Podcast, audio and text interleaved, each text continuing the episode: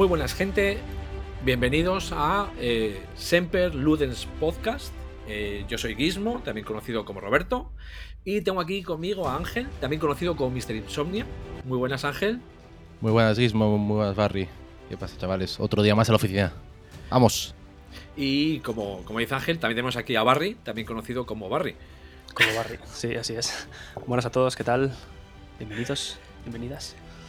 Pues eh, bueno, como adelantábamos en el anterior episodio y como somos así de raros, este va a ser el episodio de presentación, ¿vale? De presentación de qué narices es esto que hacemos aquí. Pero como no creo que a la gente le interese, pues eh, cuánto medimos, si somos rubios, si somos altos, lo vamos a hacer a través de juegos.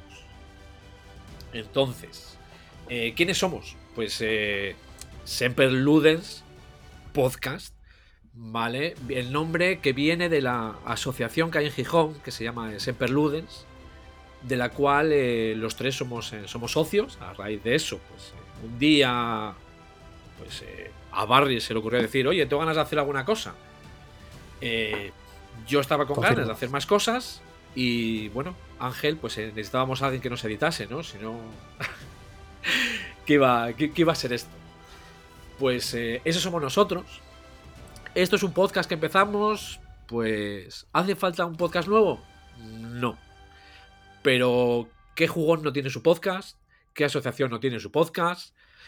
Y aquí estamos, pues, eh, para quedarnos, para hablar de juegos, para decir nuestras tonterías y, bueno, pa- para que nos escuchéis eh, si queréis. No sé si queréis añadir eh, algo antes de empezar con juegos. Lo único, la cuña publicitaria de que tendrán un capítulo cada jueves para el desayuno. Cierto. Y las formas de contacto las diremos al final. ¿Vale? Para que tengan que escuchar todo. Pues eh, una cosa que yo creo que nos va a caracte- a caracterizar es que vamos al turrón. O sea, que nos vamos a presentar, vamos a, a intentar mostrar qué es lo que vais a encontrar y lo vamos a hacer a través de juegos. Para ello, pues eh, cada uno traemos varios juegos que son los que nos representan, ¿no? Es decir, eh, como decía, a nadie le interesa desde cuándo tengo canas. ¿Vale? En la adolescencia ya las tenía, pero bueno, a, a nadie le interesa. Y como igual tengo a mis compañeros un poco perdidos, voy a empezar yo eh, a hablar de esto, ¿vale? Porque, bueno, a la gente le interesa hablar de juegos. Así que, ¿qué juegos nos representan? Pues el primer juego que yo tengo como, vamos, es mi juego de bandera. eh, bueno, perdón. eh, soy jugador lo que se llama politoxicómano, ¿vale? Le doy a todo. O sea, juego de todo. Tengo mis preferencias, pero juego a todo. Entonces, el cuarto juego que entró en mi colección, en esta, llamémosle reencuentro de, con los juegos modernos, es el Antiquity. El Antiquity es mi juego de cabecera. Eh, no solo porque es de mi editorial favorita, que es de Splotter Spellen, sino, bueno, y no solo porque es de los primeros que entró, sino porque es un juego que a día de hoy me sigue flipando. Es un juego que tiene, eh, tienes gestión de recursos. Eh, gestión de recursos que encima se agotan, es decir, eh, no es el típico juego de voy a por madera y tengo madera, no, no. Voy a por madera y el árbol se acaba, ¿vale? O sea, los árboles dan lo que dan, eh, las montañas dan lo que dan, en, los ríos y en los lagos se dan lo que dan. Pues eh, tienes, ahí tienes gestión de recursos. Luego tienes el tema de construcción de ciudad. Eh, como digo yo, tienes construcción de ciudad por dentro y por fuera. Porque por un lado estás construyendo todo lo que tienes dentro de la ciudad, pero por otro lado tu ciudad se va expandiendo. Tienes, tienes exigencia, porque es un juego que castiga.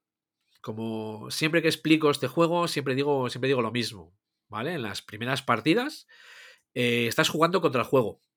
Es decir, el Antiquity es de los de la última madera para más madera, porque si no te puedes quedar fuera. Y es un juego que tiene interacción. Aunque mucha gente dice que no, es un juego que tiene interacción. Sí que al principio, pues bueno, vas un poco más a tu aire, ¿vale? Pero según va avanzando la partida tiene mucha interacción. Es más, una de las condiciones de victoria es rodear a otro jugador. Es decir, si ya tenemos eso, pues hombre, la interacción no, no se la podemos negar. Ya no es por ver quién llega al primero, es decir, no es interacción directa, sino interacción directa. te voy a, o sea, te voy a llenar tu, tu, tu ciudad, te la voy a llenar de, de polución, te voy a enmarranar, te, vamos, te, te vas a flipar, ¿vale? Pues Antiquity es sí o sí, tiene que ser eh, uno de, los, de esos juegos que me representa, por eso, porque es eh, mi juego de cabecera. eh, soy muy conocido por mi afición a Splotter Spellen, la editorial holandesa, y este juego del que yo tengo la edición en ataúd. Es una edición que es enorme, es la segunda edición. Luego sacaron una tercera más con cajita. Pero a raíz de esa luego he tenido todos los Splotter Spellen. Entonces, eh, yo creo que mm, Antiquity Gizmo es eh, algo, digamos, son yo creo que dos palabras que van muy asociadas. No sé si lo habéis jugado vosotros. Yo te iba a preguntar ahora ah, del Antiquity.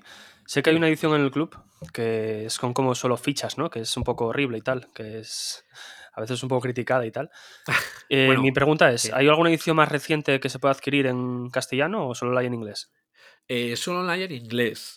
Eh, si vamos al tema estético, Splotter no se caracteriza por, son- por ser juegos guapos, Ya. ¿vale? Ya, o sea, Solo es la trasera empezar- en blanco, ¿no? sí. O sea, solo tienen un juego que la trasera tiene, tiene dibujitos, ¿vale? Que es el Cans. Y encima es más feo que pegar a un padre. O sea, Ya, ya. Entonces, la edición que hay en el club es la tercera edición, que es una edición, digamos, llamémosle caja estándar, pero es más ancha. Y sí, son todo fichas, ¿eh? O sea, digamos, tienes que manejar muchos tokens en la partida. O sea, yo estoy acostumbrado a manejarlo y ya para mí, digamos, ya no es Vale, vale. pre- perjuicio o prejuicio o lo que quieras. Se diría que es rollo que- Wargame, ¿no? Tanta token. No, tanto- no, no. ¿No? Se asemejaría más a euro. ¿Vale? O sea, Sí, sí, no, me, me refiero por lo de las tokens y tal. Sí, eso es- sí. En, en ese aspecto digo, no, no, sé que es un euro, pero Sí, porque además hay mucho hexágono. no lo he jugado nunca, pero bueno, algún día. Yo nunca le digo que no a una partida de Antiquity. O sea, además es un juego que escala muy bien en el número de jugadores. Duración, pues las partidas 2-3 horas, ponle más o menos. O sea, y dureza es duro, ¿vale? Eso sí, es un juego duro. O sea, Sí, yo lo he jugado y, y comparto eso 100%. Es durísimo. Estéticamente también es durísimo. Y. Árido, como de- decís, ¿no? no, arenoso, no, no, no, Una cosa es feo y otra cosa es árido, ¿eh? Ah, sí. Sí, sí, Sí. para mí sí. Pensé que os referís a árido como en plan feo, feo de cojones. No, no. No, yo- yo. Sí, arenoso para mí es un tono pastel, unos cuadraditos. Ah, vale, en rollo de el. No, Sí, hombre, como- por favor, tú, tú vas a hacer daño, ¿no? Hoy. Joder, ¿no? Que es bonito, pero digo que es así como todo de así de arena y tal, ¿no? Así como de barro y todo eso. De ese palo. De, que se, te, que se te atraganta un poco. que- Sí. Ah, joder, vale. Pensé que decías en plan estético, Sí. hombre. Vale, No, vale, no, vale. No, todas, todas, por todas. Es que a mí me flipó, la verdad. De hecho, yo iba con muchísimo miedo a aquella partida porque yo quería jugar un Fuchen y me colaron eso de repente. Como era de editorial, dije, yo, "Uf, a ver qué, voy a jugar aquí. Y, y era muy, muy duro. En plan, o sea, creo que es un juego que incluso a alguien que se ha acostumbrado a jugar a euros eh, le puede costar entrar, ¿eh? Eso sí, me, me pareció Sí. una genialidad. Es, es flipante.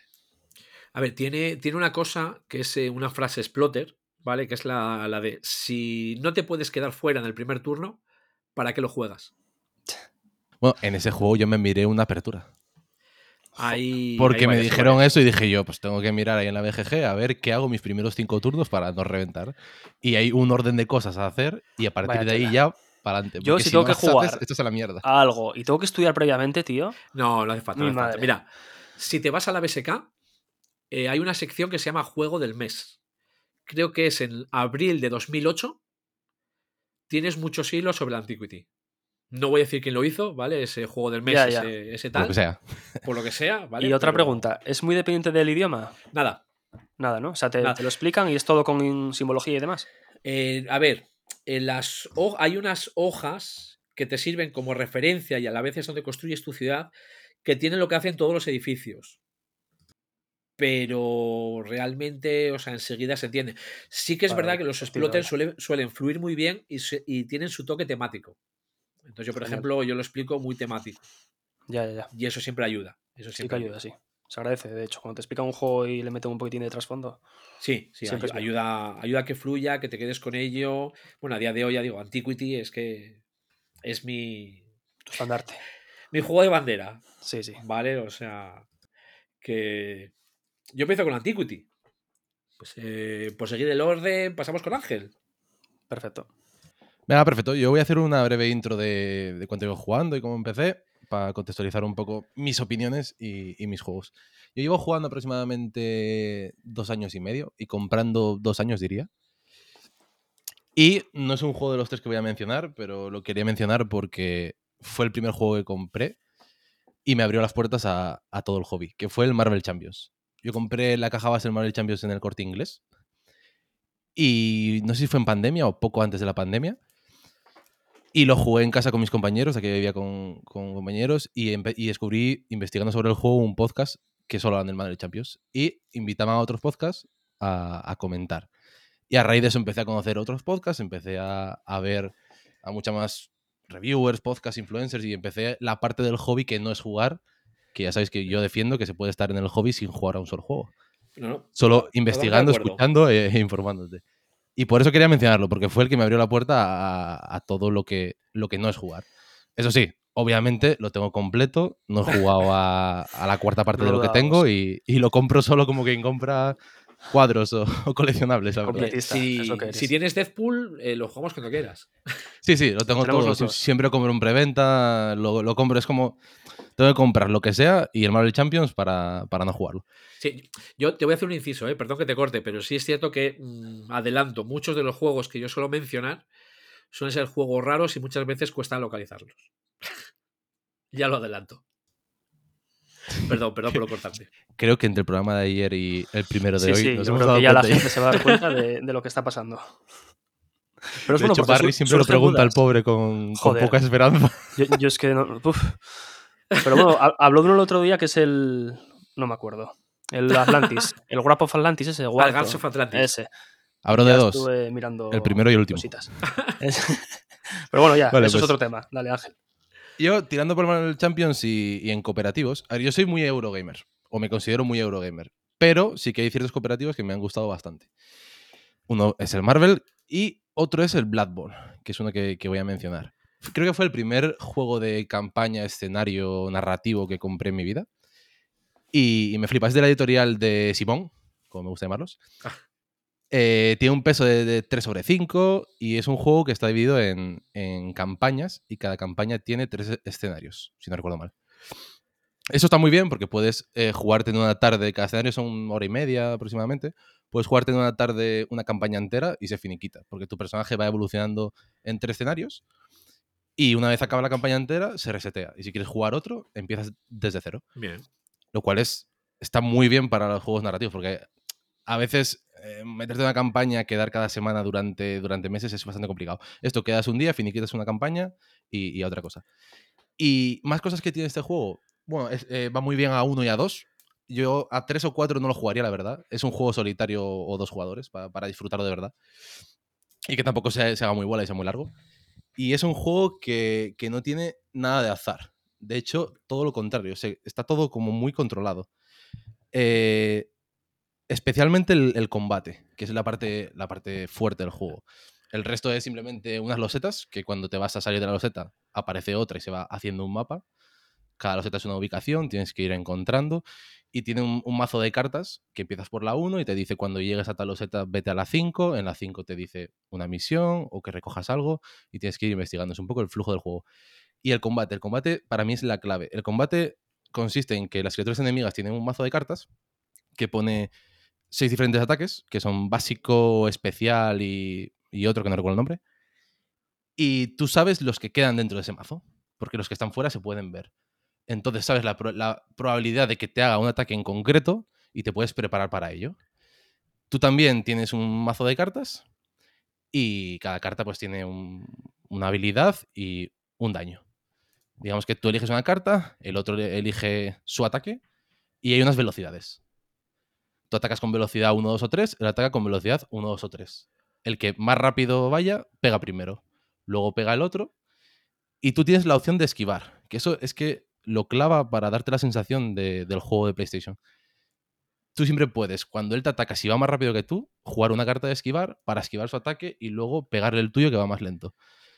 Me parece una genialidad, porque además creo que es de los juegos que mejor implementa un videojuego que yo haya probado, que tampoco he probado mucho, pero bueno, creo que lo hace increíble. Y, y eso, y la facilidad de, de jugar, de, de sacarlo a mesa, de el combate, el muy poco azar que tiene, que eso también me ayuda siendo un Eurogamer, me parece brutal. Fue el primer juego que, que yo compré y que, y que jugué un montón y disfruté.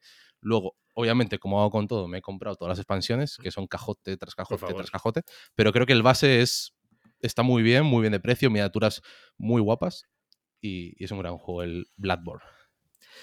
Yo sí, o sea, no, no, yo este no lo he jugado, ¿eh? pero sí que con- me lo estás vendiendo muy bien, ¿vale? Y este año ha sido el año en el que yo me he reencontrado con los cooperativos. O sea, yo siempre era de la filosofía de si quieres cooperar, te vas a una ONG. Pero este año me he reencontrado con los cooperativos. ¿Y gracias a qué juego? Si se puede saber, Guismo.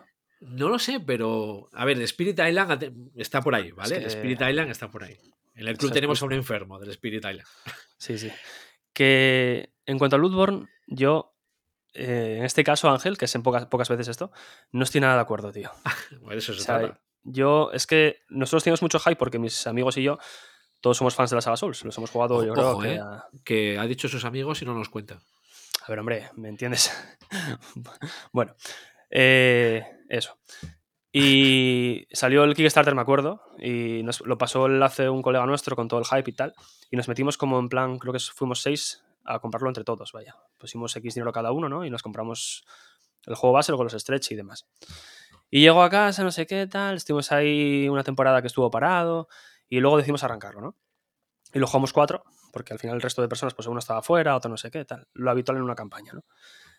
Y la sensación que me daba a raíz de jugarlo y quedar cada semana para jugarlo, que eh, somos muy constantes en cuanto a eso, es que era siempre lo mismo, tío. O sea, mi sensación, ¿eh? Era como que cada misión se repetía una y otra vez. Sí que es verdad que el ambiente que me transmitía del juego era muy similar. Lo que tú dices de la esquiva y tal, lo creo, creo que está muy conseguido en ese aspecto. Pero me aburría, tío. Me aburría. Y un día lo comenté, porque siempre hacíamos una semana de Bloodborne y otra semana de Marvel Champions. O sea, digamos como alternando un poco las campañas, ¿no? Para que no saturáramos tampoco ninguno. Y llegó un punto ya que tocaba otra vez Bloodborne, que claro, yo estoy Marvel Champions, bueno, luego hablo de él. Y dije, joder, es que para mí esto, tío, no me aporta nada. Y dijo otro colega mío, a mí tampoco. Y yo, vale, pues si puede ser. Había otra persona que sí que quería jugarlo, otro colega. Pero bueno, que eso, que en general no creo que sea mal juego, pero a mí pff, no me llamó nada, tío. Pues. Ya está aquí. Bueno, a ver, que eso, eso es lo guapo, ¿no? A ver, lo de disentir. Sí, sí, claro. Y mira que me mencionas- gustan todos los juegos, ¿eh? ya lo sabéis que no me suelo quejar Sí, casi verdad, nunca. eh. Pero en este caso sí que no me atrapó, tío. Pues ya que está, saca el Marvel Champions, ¿no? Y tira para adelante. Ah, que me toca a mí ya. Vale.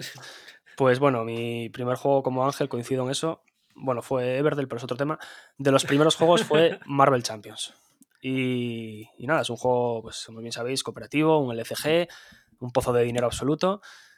Y empecé, pues nada, compran- comprando un poquitín la caja base, cuatro blisters y demás. Y a raíz de ahí, pues mi afán completista me dijo, continúa. Eh, tengo jugadas dos campañas de las siete que hay. Así que, bueno, eso. Que es un juego que si puedo saco a menudo a mesa, no menos de lo que me gustaría, pero bueno, a veces es inevitable por lanzamientos nuevos, nos emperramos en comprar cosas, siempre jugamos a lo nuevo a veces. Y bueno, otro tema de podcast también sería esto, ¿no? Y lo que os digo, que es un juego que a mí me encanta, que el número perfecto de jugadores, coincido con Ángel, creo que es solitario va increíble, a dos se disfruta muchísimo, a tres funciona bien y a cuatro según el grupo. Si es un grupo, bueno, todos sabéis los grupos, lo que pasa.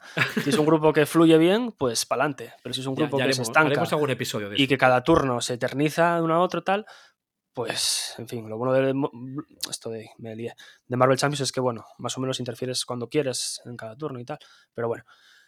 Y, y eso, Marvel Champions, eh, nota de 8,1 en la BGG, partidas de más Bien. o menos una horita de du- duración y ya está ahí. Yo, es- yo soy de los que le bajan un poco la nota. Al Marvel Champions, al Marvel Champions. Yo- me gusta más El. Señor de los Anillos. para mí, para mí también es mejor juego. Lo que pasa es que como no lo tengo, pues hablo de lo que tengo. Y no lo quiero, porque es que tengo Ma- Marvel Champions lo tengo en plan todo. Bueno, bueno, me faltan un par de campañas, pero ya las iré pillando. En plan, Blisters lo tengo todo al día porque si no te descuelgas un día y de, de repente son 200 pavos de gasto a la vez y es una locura. Y luego del, de este, del. ¿Cómo se llama? El de Lovecraft. No me sale el Ah, el Arkham. Arkham Horror, tengo lo que es la caja base, algún investigador independiente y tengo todos los escenarios independientes. En plan, para jugarlo, en plan a escenarios, no a campaña. Porque para campaña ya tengo otros juegos y al final, pues para no repetir en cuanto a eso. Y el Señor de los Anillos es un juego que a veces sale en el club y que a mí me encanta. Lo que pasa que, claro, meterte ahí ahora. Con la nueva edición no sería muy difícil, lo que pasa que como ya llevan como, ¿cuántas cajas? ¿Seis? La nueva edición, siete. No, no, que va, lleva menos, ¿eh? O sea, Menos. deben llevar dos, tres, creo. ¿Qué Caja va? Grande, ¿eh? Luego No, no, llevan, mira, caja base, la comunidad del anillo, las dos que- torres, el del barco, Almar de despertado. Ya van cinco. Más súmale investigadores, blisters, historias. Entonces, bueno, es un poco complicado de meterse ahí. Pero bueno, así, así vemos lo que tenemos en el podcast, ¿vale? Tenemos a Barry, que un juego que le, que le representa no lo quiere. No es que no lo quiera, es que meterme ahí es un pozo, joder. Le tengo que devolver la del Bloodborne. Qué cabrón. Dale, dale. Yo, es que es un tema que creo que hemos hablado tú y yo alguna vez.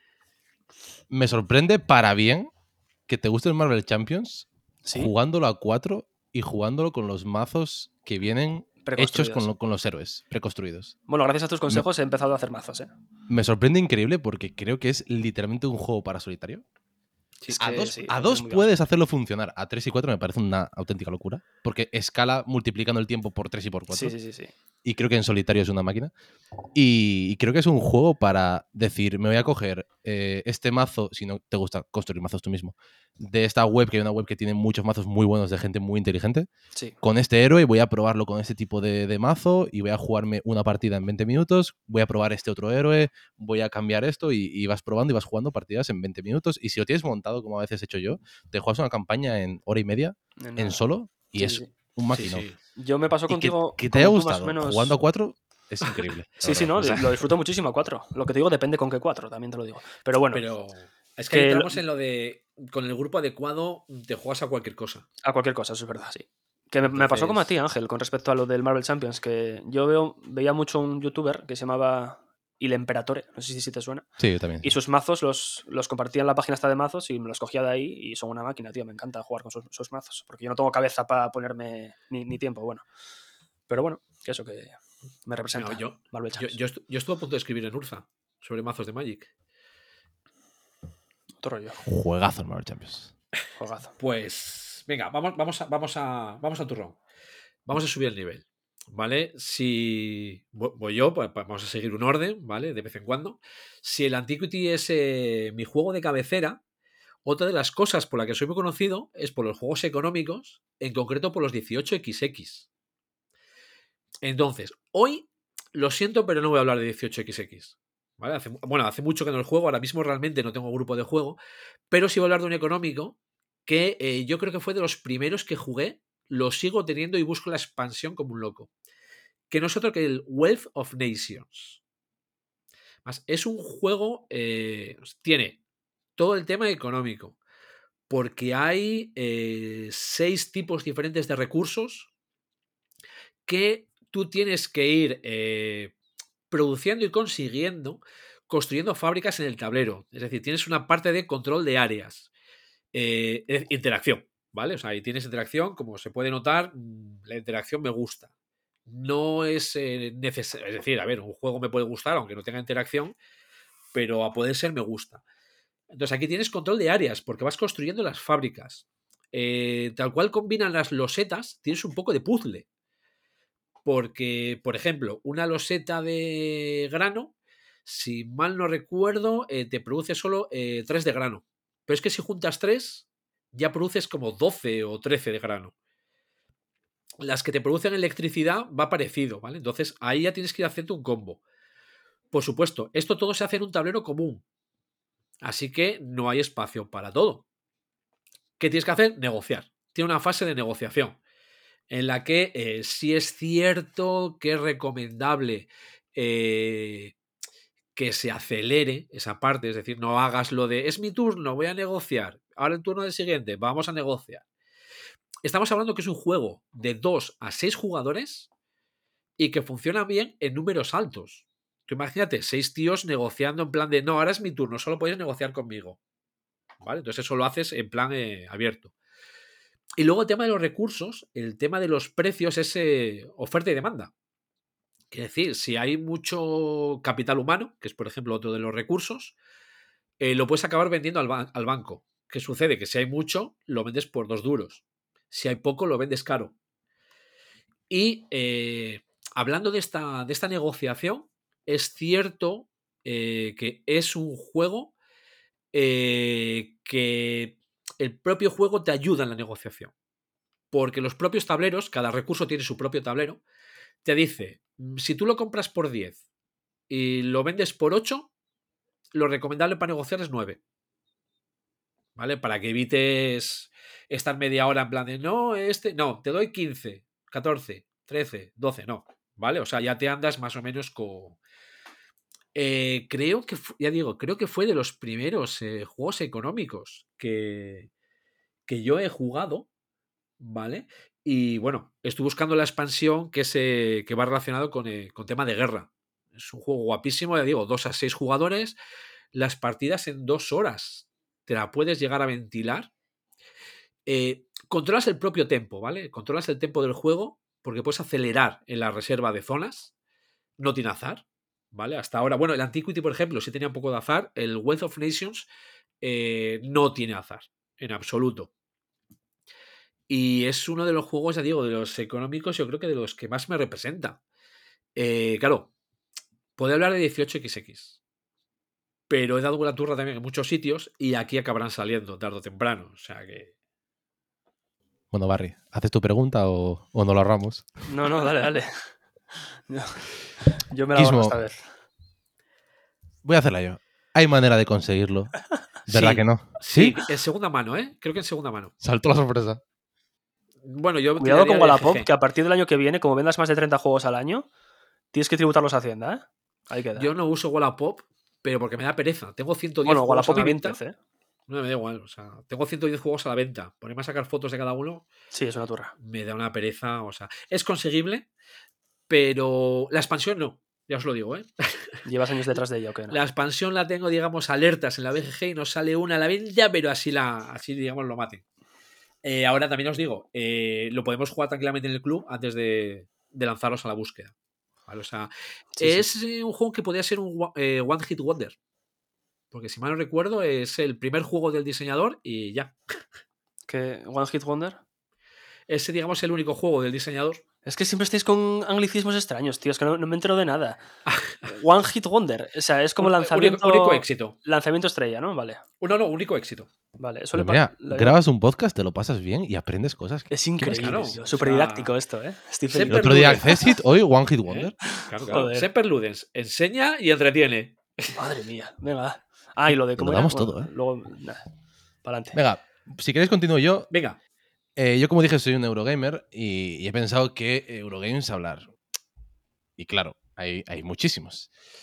Pero hay uno que creo que pasó bastante por, por debajo del radar de mucha gente y a mí me parece flipante. De hecho, es el Eurogame que más partidas tengo. Sí es verdad que de las 35 que tengo, 20 deben ser online, pero bueno, 12 o 15 físicas tengo que, que me parece una burrada hoy en día para un juego. Es muchísimo. Y este juego es el Carnegie. Eh, ¿Cuál es el tema del Carnegie? Nos da igual, es un euro, no nos importa. Bueno, un poco de, Venga, un poco de importancia tiene. Un poco de importancia tiene. Venga, como su nombre indica, está basado en la vida de Andrew Carnegie, que es un hombre hecho a sí mismo, que viajó a Estados Unidos para vivir el sueño americano, montó un imperio en todo el, en todo, bueno, iba a decir el continente, en todo el país y se convirtió en un gran filántropo y con sus ganancias hacía donaciones a ONGs y a un montón de asociaciones y fue el, el primer gran El Amancio triunfador hecho a sí mismo americano. O, sí, pseudo-americano. Entonces, ¿qué es el Carnegie? El Carnegie es un Eurogame de maldito que está el 114 en la BGG. Cuando miré esto, aluciné. Porque yo pensé Sí, que estaba mucho más abajo, la verdad. Está muy arriba. Yogo Doano 2022, un premio prestigioso en Portugal. Y, es que yo ahí podría discutir mucho del yogo doano, pero bueno. y tiene un peso de 3,82. Dura hora y media, dos horas, dependiendo del número de jugadores. Y yo lo llamo el, el- el juego de los cuatros. ¿Por qué? Porque tiene cuatro acciones diferentes que se pueden hacer. lo cual provoca que haya cuatro tipos diferentes de, de edificios. Hay cuatro zonas del mapa. Bien. Y a que no sabéis para qué número de jugadores es, es Para mejor. cuatro. Para tres, vaya. No, no, No. porque pa- para- yo creo que te diría que para dos o- cuatro. Para tres, eh, no sé yo lo del que te regalen esa. Es para dos, efectivamente. Aquí el 4 no, no encajaba. Entonces, ¿en puedo discrepar un poco, ¿eh? Pero. ¿Eh? Que puedo discrepar un poco con lo del el número de jugadores. No, a ver, en BGG dicen 4, yo lo juego siempre a 2. Eh, ¿Qué es el Carnegie? El Carnegie eh, es un juego en el que tú tienes un tablero principal que vas comprando edificios, departamentos se llaman, y sobre esos departamentos se colocan tus trabajadores, que es como si montaras tu propia empresa con recursos humanos, con administración, diferentes tipos de, de tal. Entonces, cuando uno elige eh, una acción, todos la hacen. Tiene esta mecánica similar al, Puerto Rico, ese tipo de juegos, que yo descubrí que la tenía hace un mes, porque yo odiaba, siempre decía, no, odio esa mecánica, nunca juego a eso. Y un día me dijeron, si a ti te flipa el carne y, y hace eso. Y yo, pues ahora que lo dices es verdad. Pero no tiene por qué gustarte el Puerto Rico, ¿eh? No, pero no me gusta ni el, ni el for the Galaxy, ni el Puerto Rico, ni el Terraforming Mars Ares, ninguno de esa, ni el Earth, ninguno de esa mecánica. Pero este me gustaba y yo decía, esa mecánica no me gusta. Y me dijeron, si ese la tiene. Y yo, pues igual me está empezando a gustar. y, y es un juego en el que uno elige una, una de las cuatro tipos de acciones y todos hacen esa acción. Eh, ¿Qué es hacer esa acción? Pues activas los edificios de ese tipo de acción con la potencia de los trabajadores que tengas encima. Si tienes tres trabajadores, la haces tres veces. Si tienes dos, dos. En algunas caben dos, en algunas tienen un hueco, depende. Y es un juego que tiene 20 acciones, cada, cada uno va a elegir pues, las que correspondan. Si son dos, cada uno 10. Si son tres, es más complicado. Y, y nada, y al final de la partida, el que más puntos tenga. ¿Por qué me, me gusta un montón? Porque tiene esta mecánica de. Voy a ver dónde tiene el otro colocar los trabajadores o qué tiene preparado para hacer para elegir yo la acción que no me va tan bien, pero le putea más a él. Y por eso me encanta dos jugadores, porque puedes llevar el control del tablero rival y, de hecho podéis entrar en esta dinámica de yo te puteo, tú me puteas, yo te vuelvo a putear y aquí nadie hace nada y hacemos los dos 45 puntos y es una mierda, pero por eso me gusta más, porque creo que a 3 y 4 es muy difícil llevar el control de, de lo que hacen todos. Y cuando puteas, puteas igual a uno, pero no puteas a, a otros. Que está bien, yo lo jugaría a 3, a 4 me parece demasiado, pero a 2 me flipa. Y, y, combina esto de conseguir recursos, hacer donaciones que no dejan de ser objetivo final de partida, eh, hacer como conexiones en el mapa entre ciudades americanas para puntuar por la conexión más larga. Tiene un montón de cosas y ya os digo, esta mecánica de haces una acción fijándote en el tablero rival y que le putea a él y que para ti no, quizás no es la mejor, pero es muy buena, me, me encanta y me flipa. Y a dos es una locura. Así que el Carnegie, si no lo habéis probado, Eurogamers de, de corazón sombrío, debéis probarlo. Yo voy a añadir una cosa. Creo que ha sido de los últimos juegos que he jugado y me he comprado. Cuidado, eso dice mucho, ¿eh? Eso, Normalmente los voy que no, cono- ya. no conozcáis a Gizmo, dice muchísimo. Comprar es un juego del 2022 increíble. tiene No, no, que yo- ser un pepino. Yo no soy de novedades, ¿eh? O sea, yo no soy de No, no, novedades. a ver, soy de tú- cosas raras, eso sí. Y lo que pasa es que yo voy GPAO cuando compro directamente. Normalmente lo- los juegos así más sonados y que tienen más hype y que son así más comerciales, eh, Huyo. la mayoría huyes. Por eso te digo que eso es un elogio para el Carnegie. Que yo lo jugué una vez a tu copia, Ángel, contigo y con otro amigo mío, con Kevin, ¿te acuerdas? Sí. Y, y me flipó. De hecho, te lo dije. Te dije, vaya puñetero juegazo. Me, enca- me encantó. De hecho, lo jugaría siempre que, que tal. Lo que pasa que como no, tengo, no lo tengo y nadie de mi círculo lo, lo tiene, pues... Así que si algún día coincide, lo echamos otra partidita. Tenemos muchas cosas pendientes, ¿eh? Que jugar. Demasiadas. Sí, sí, es un juegazo increíble. Venga, dale. Barry. Vale. Pues em, no sé por cuál decantarme ahora. Venga. eh, un juego que me define y me caracteriza muchísimo es Blood Bowl. ¿Vale? Eh, Blood Bowl, el juego de tablero. O sea, el de tablero, bueno. El, el juego este de. El, Blood Bowl. el de- no sí, el, a ver, el de, de cartas no lo cuento. Eso, el de cartas de Fantasy Flight no lo cuento, ¿vale? De hecho, no lo tengo, pero eso. El de Blood Bowl, el de, de siempre, vaya. Segunda edición, ahora dicho la que está presente. Segunda edición. Segunda season, ¿no? La, la de do- 2020, me refiero. Vale, O sea- vale, no. En la segunda edición estamos hablando de los años 90. Bueno, hombre, me entiendes. En plan, para neófitos como yo, eh, la, secon- la edición del 2020, vaya, me refiero. Eh, nada, es un juego para dos jugadores. eh, un, eh, quiere, bueno, es de, eh, joder, de Warhammer. Cada equipo es una raza, hay mil razas, mil equipos. Evidentemente, Warhammer tiene que sacar perres, ya sabéis. Estos, de, estos ingleses son así. Y eso. Y nada, son 11 miniaturas que se enfrentan a otras 11 en un partido de fútbol americano. Y hay que meter. Cuantos más touchdowns metas en la línea del rival, pues ganas, ¿no? Va de eso. Y de matar bichos, básicamente. Sí. Puedes ir a lo que quieras, pero gana el que más puntúa, vaya. Eh, duración del juego, de 1 a 4 horas, depende de contra quién juegues, de lo veterano que sea, de lo lento que sea, de lo que piense las jugadas, y de- etcétera. A mí me gusta porque Y de lo que cumplan las reglas, el reglamento. también, también, también, pero bueno, es algo, eso es otra cosa. Eh, a mí me gusta jugarlo en ágil, o sea, Sí. yo soy de los de Yoko Bonito, de eso, de los de tirar dos dados en contra y cosas así, ¿no? Que la gente se echa las manos a la cabeza y que ¿qué haces y tal. A mí me gusta jugarlo en plan ágil, divertirme, ¿vale? Me da igual ganar, no soy nada competitivo. ¿Y qué tal te va en las competiciones de Blood Bowl? Muy mal, pero bueno, Es, que con eso fui que el ganador de la cuchara de madera. Este año llegué a, a playoffs, que es algo muy difícil en mí. Pero bueno, es que tengo un equipo de, que lleva dos o tres ligas ya y está muy mejorado. Entonces eso ayuda. Pero bueno, la cosa.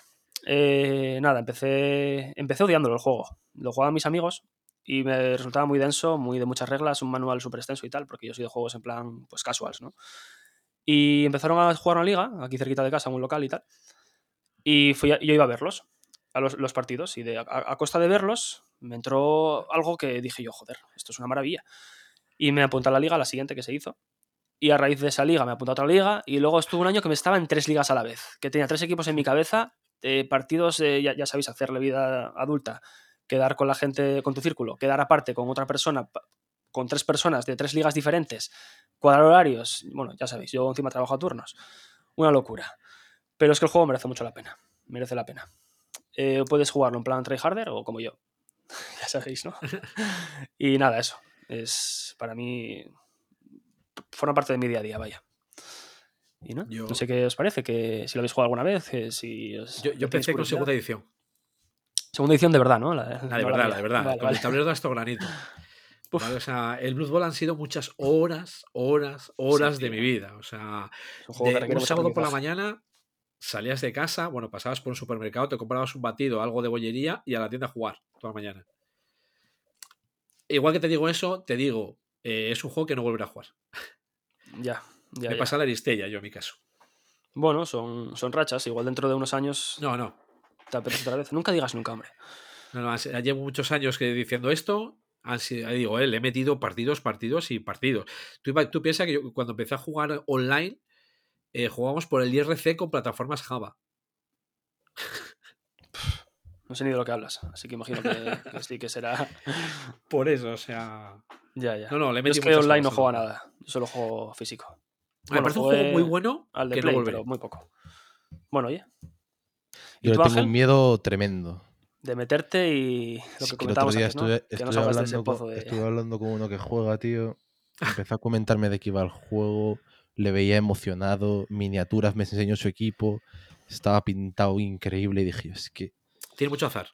dije, me, me marcho porque es que si seguimos hablando me, me vas a costar 200 euros. O sea, Eh, puedes, tenerla, puedes ser el, el jugador con más estrategia de la, de la historia y Sí. llegar a la línea de touchdown y sacar dos unos. Con Sí, sí. un- Y a tomar por saco. O sea, no, no hay más. Es todo azar. Tiene mucho azar, sí. Yo sé que es un juego que me encantaría, porque encima me encanta competir. Yo, creo me tomaría la liga como si fuera la Champions, Como tiene que ser. pero pero me estoy manteniendo alejado porque es que no, no puedo con tanto en mi vida. A ver es que- prueba la ser. Aristella, Ángel. Probaré, probaré. Lo malo de la, de la es que está un poquitín. Está muerto, ¿no? En cuanto Sí. a lanzamientos y demás. Exacto. Yo lo tengo todo, ¿eh? De la Aunque dicen que es buenísimo, ¿eh? La gente que lo, que lo tiene y que lo juega dice que es una maravilla. Yo, yo lo tengo todo y a mí me encanta. De hecho, en Asturias había bastante nivel, ¿no? En cuanto a nivel nacionales y demás. De Blue de Bowl, sí, de Aristella no lo sé. Aristella, digo. No lo sé, no, no, me, hay no me he movido nivel a ese respecto. Y bueno, eso, ese es mi segundo jueguín, el Blood Bowl, Second, second Season, que no Edition, del do- 2020, y eso. Pues venga, vamos, vamos ya con la ronda final. Y eh, otra de las cosas que a mí me caracteriza es ir a jornadas de Wargames y engañar a los wargameros. ¿Con qué? Pues con juegos políticos y de negociación. Entonces, eh, había pensado en la Belle que es, eh, es un juego de negociación eh, justo antes de la Primera Guerra Mundial. Pero voy a hablar del Westfalia. ¿Vale? ¿Por qué? Porque cumple dos requisitos. Primero, es negociación pura. Es un juego que, para empezar, cuando se dan las naciones, es un juego para seis jugadores, única y exclusivamente seis jugadores. Cuando se dan las naciones ya puedes empezar a negociar. Ay, es que yo no quiero ir con Austria, no sé qué, venga, te la cambio. Y es un juego de otra de mis editoriales de cabecera, que es Holland Spiele. Que estos mm, no son realmente complicados de encontrar, pero sí caros. Sí caros porque el único sitio que vende en Europa está en Gran Bretaña. Es que estoy acostumbrado a decir UK y no quería decirlo, ¿vale? Gran Bretaña, ¿vale? Entonces vas a tener que pagar eh, IVA. Ahora con el Brexit nos han hecho... Entonces, ¿este juego que tiene? Pues ya digo, seis jugadores, tema, tema histórico, eh, está con la guerra de los 30 años y... Ay, madre, iba a decir la de, la de los 80 años. La de, Madre, se me, ha ido, se me ha ido la pinza. Ahora mismo la de los 30 años es seguro. Vale, que bueno, terminaron con la paz de, de Westfalia, ¿vale? Y realmente es que tú te metes eh, con, una, con uno de los poderes, ¿vale? Eh, digamos, de esa época, y es a cumplir objetivos. Pero es que negociándolo todo. Eh, tienes control de áreas, tienes batallas, eh, tienes tiradas de dado, tienes emoción, tienes puñaladas, y, y todo con sabor histórico. Y para que hagáis, os hagáis una idea, que es una de las cosas que a mí me gusta mucho, que son estas cosas peculiares, sobre todo en las victorias de los juegos, algunas de las potencias de este juego no pueden ganar solas. Por ejemplo, Francia, para poder ganar, tiene que cumplir su objetivo de deuda, porque aquí es un juego que no tiene dinero, todos son deudas, ¿vale? Los países andaban endeudados hasta las cejas, pero es que además los Países Bajos y los nórdicos tienen que cumplir su condición de victoria. Es decir, si Francia gana, eh, Suecia y los Países Bajos también ganan. Entonces tiene esa cosita que a mí me gusta eh, mucho en los juegos, que es ese... Ver, lo que pasa en el juego se queda en el juego. Entonces, te puedes andar apuñalando tranquilamente, que si negociando, que si no sé qué, eh, con una duración muy contenida, porque estamos hablando también sobre las dos horas de partida, y una de las cosas que me gusta de esta editorial de Holland Spiele es que es muy eh, es, eh, honesta a la hora de poner el número de jugadores. Entonces el Westfalia es para 6. Y de hecho, si coges la caja, pone 6 jugadores. Ahora, eh, entra también en la categoría de los, de los Splotter, como la Antiquity, de que agradables a la vista no son. ¿Vale? Yo digo que son espartanos. Empieza a haber un patrón, ¿eh? No, no, y, y, se verá, y se verá muy re, repetido. El eh, o sea... de juegos que no tengo ni puta idea. No conozco ninguno de los tres, es increíble. El patrón son juegos feos que no conocemos que no y de hace 20 años. No, no, el, el, Westfalia no es de. No es de tanto, ¿No? ¿eh? No es de tanto. Mira, estaba pensando. El, el, otro era el La Belle Époque, que va, digamos, sobre las negociaciones. Es para cuatro jugadores el La Belle Époque. Es más, como, es más conocido ese, ¿no? El, es de. Es uno que suena. yo, digamos, podré discutir igual en otro, en otro episodio con Ángel sobre la escuela italiana. Porque yo discrepo que la escuela italiana sea Luciani y esta gente, sino que la escuela italiana es eh, juegos que les meten, meten, eventos locos a cualquier cosa. ¿Vale? O sea, son los que les, le han medido eventos a un 18XX. Entonces. Sabes, para mí la escuela italiana no es Luciani, es Don Simone Luciani. Bueno. Con respeto, por favor. ¿eh? Es, es muy bueno para el calimocho. Sí. Pues ahí. Es, esto yo, yo, creo que, digamos, son, digamos, mis, los tres juegos, ¿vale? En mi caso, estábamos hablando de, por hacer un recopilatorio antes de, de, de dejar que continúe Ángel, que sería el Antiquity, con esa gestión de recursos, el Wealth of Nations, por ese tema económico, y este Westfalia por el tema político y de, y de negociación. Me parece un puntazo, tío, que la propia editorial diga seis jugadores. Sí, sí, si no lo quieres, no lo compres. No tú No, eso no, lo pone no hagas un, un, un, solitario de esos de, de automa, no sé no. qué. No hagas, no sé, seis jugadores. Increíble, tío. Mira, si coges la caja del Forex, que es de la misma editorial, por la parte de atrás lo primero que te pone es ¿qué haces tú comprando esto?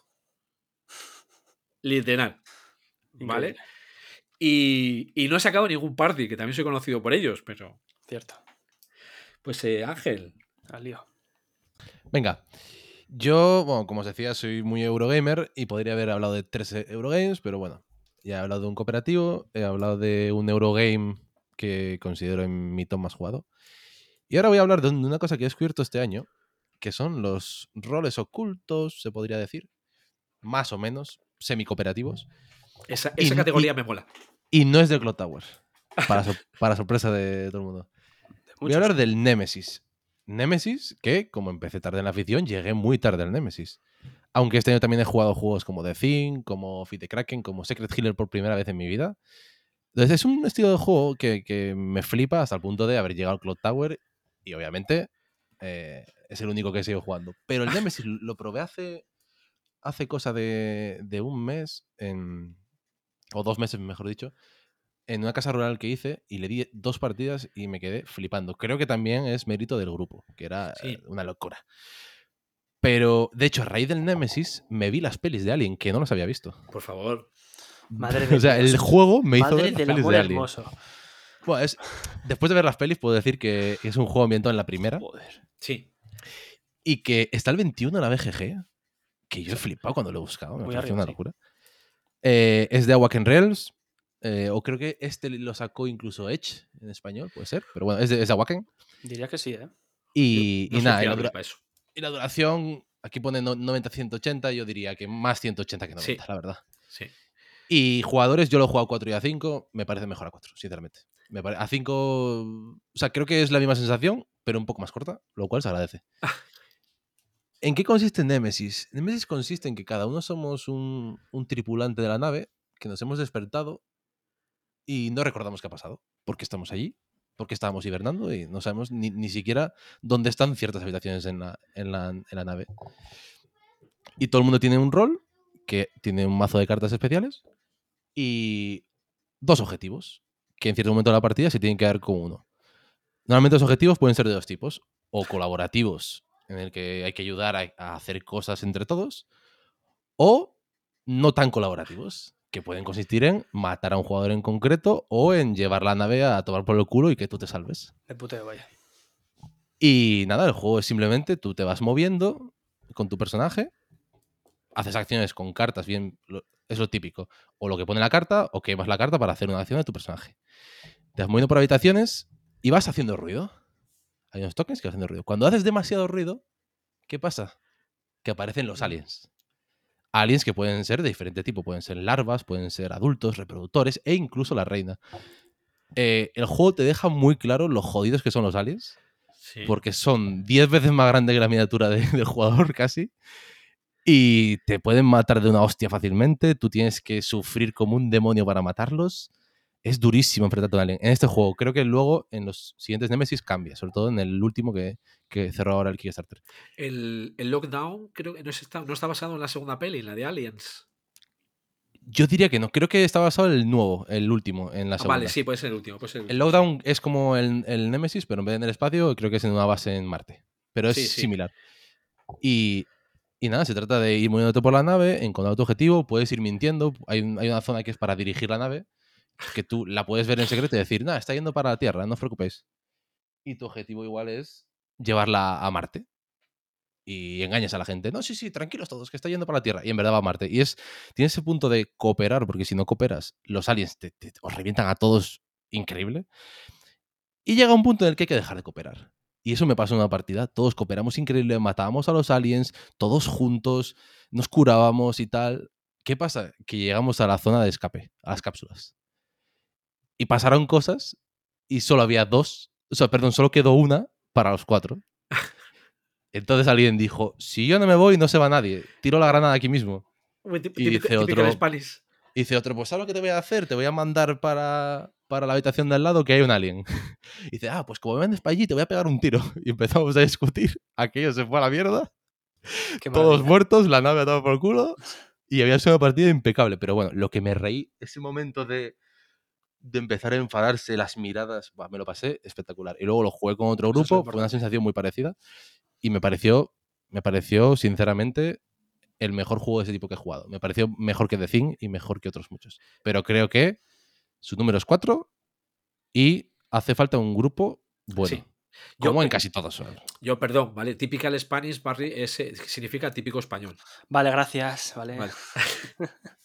no, no, No, yo pero- ahí coincido plenamente. En juegos de este tipo, yo no, lo- no lo jugué, pero más o menos por otros títulos que has dicho, el grupo es fundamental, sí. Sí. Sí, sí.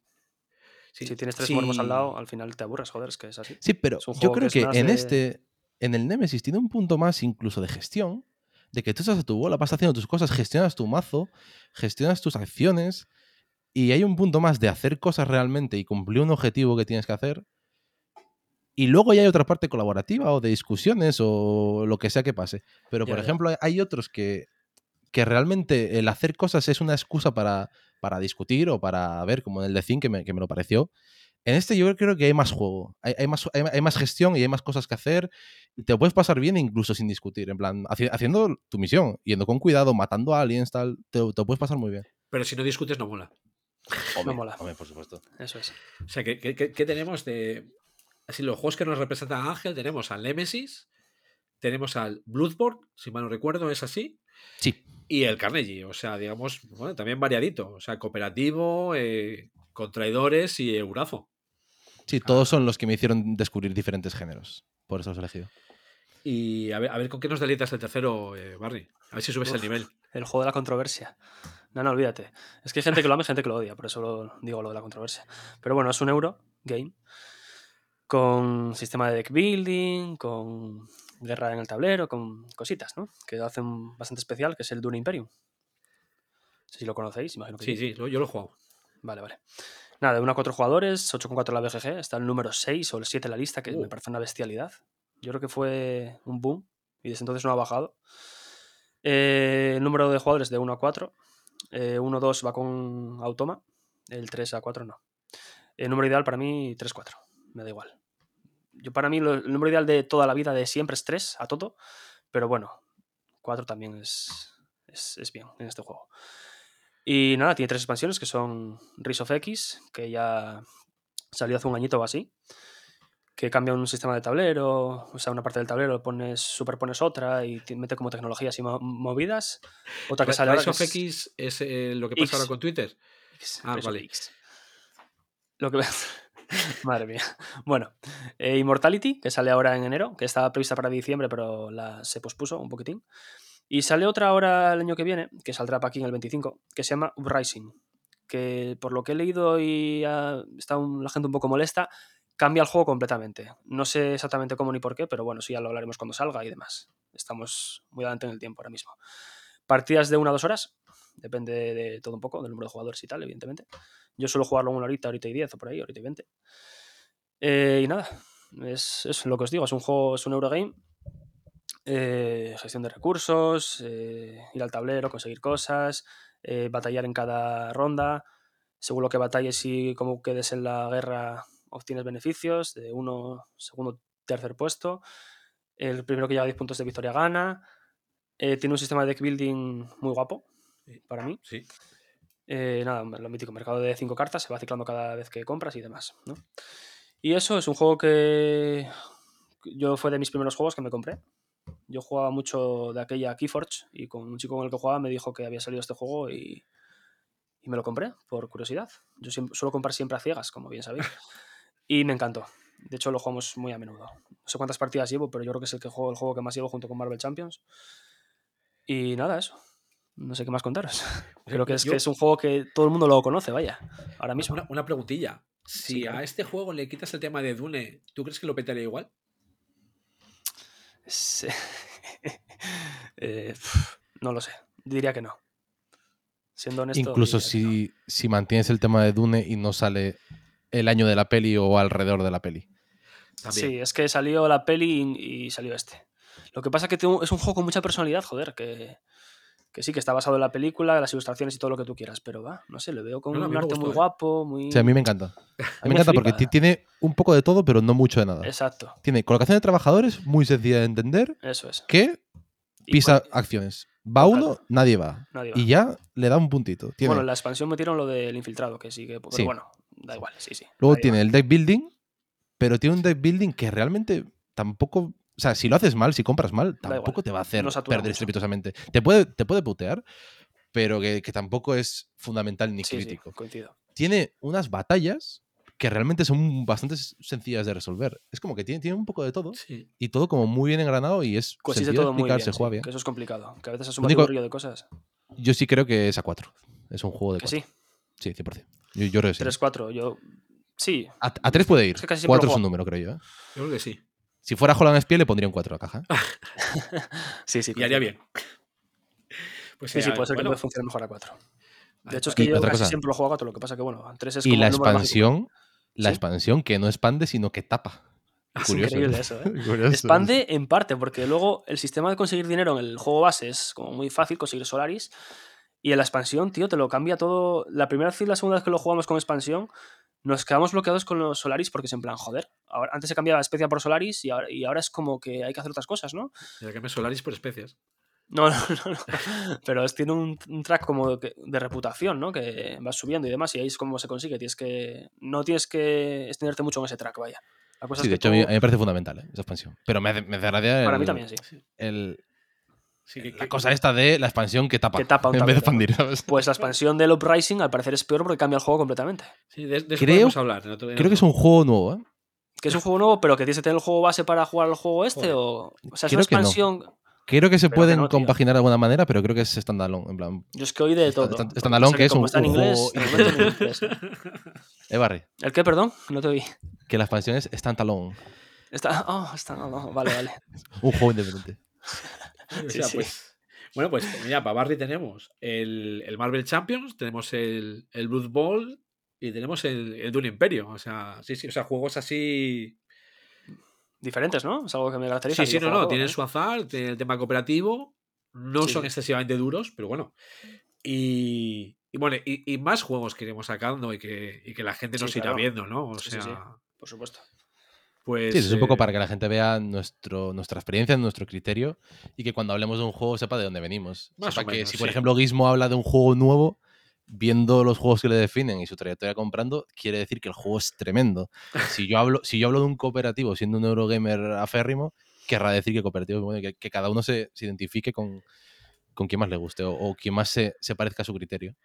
Así Eso es. que, bueno, no sé, yo creo que se nos ha quedado una buena presentación, ¿no? O sea, Sí, sí, sí. así que, bueno, habrá que decir las formas de contacto, ¿no? Que todavía no hemos dicho nada. A ver, Adelante. a ver, yo aquí sé que tenemos ya el grupo de Telegram, ya está hecho, por supuesto. En Twitter, eh, bueno, perdón, X, Sí, tenemos eh, un grupo de- de, Telegram. semperludens con dos S. Eh, ah, y ahí Ángel creo que me puede ayudar con algo más. Eh, me espié un poco contrapié. En, te- en tema, en tema- en tema de contactos, o sea, que tenemos el Telegram, el eh, eh, X, ah, bueno, en Blue Sky también estamos. Sí, luego O- también los comentarios de, de iVoox que, que estamos leyéndolos y, y respondiendo. Sí, no comentaremos en, el- en los episodios, eso sí. No, y, y eso, que sobre todo al principio es muy importante que, que nos deis feedback, bien sea a través de Twitter o a través de comentarios en iVoox o cualquier plataforma. Eh, por eso, porque queremos hacer un programa entretenido y, y útil. Así que cualquier sí. feedback, incluso aunque sea negativo, si está bien construido y nos aporta algo, eh, será bienvenido. Luego más adelante, quizás no tanto, pero ahora... También, también, ahora No, mismo- también, hombre, mientras sea una crítica constructiva, sea negativa Sí. o positiva, para adelante. La cosa es que. sí, pero que no- ahora so- somos un, un diamante que nos pueden moldear. Somos un caramelito, Quien quiera moldearnos, que, que colabore. Eh, per- per- per- permítame una crítica constructiva a esa mierda que has hecho. ¿no? Bueno, Pues, bueno, esta es eh, nuestra presentación en Semperluden Podcast con todos los juegos. Así que si queréis decir algo para despedirnos. No, especialmente, la verdad. Que nos se vienen cositas. Lo habitual, se vienen cositas, sí. Se vienen cositas y esto es solo el principio. Pues eh, un placer, chicos. Igual. Nos vemos, nos vemos, placer, eh, nos vemos y nos escuchamos en el siguiente. Enseguida. Perfecto. Todos los jueves para eso. Ahí estamos. Sí. Venga, pues un abrazo, un saludo, chao, eh, lo que queráis decir. O sea, que hasta luego. Chao. Chao, chao. chao.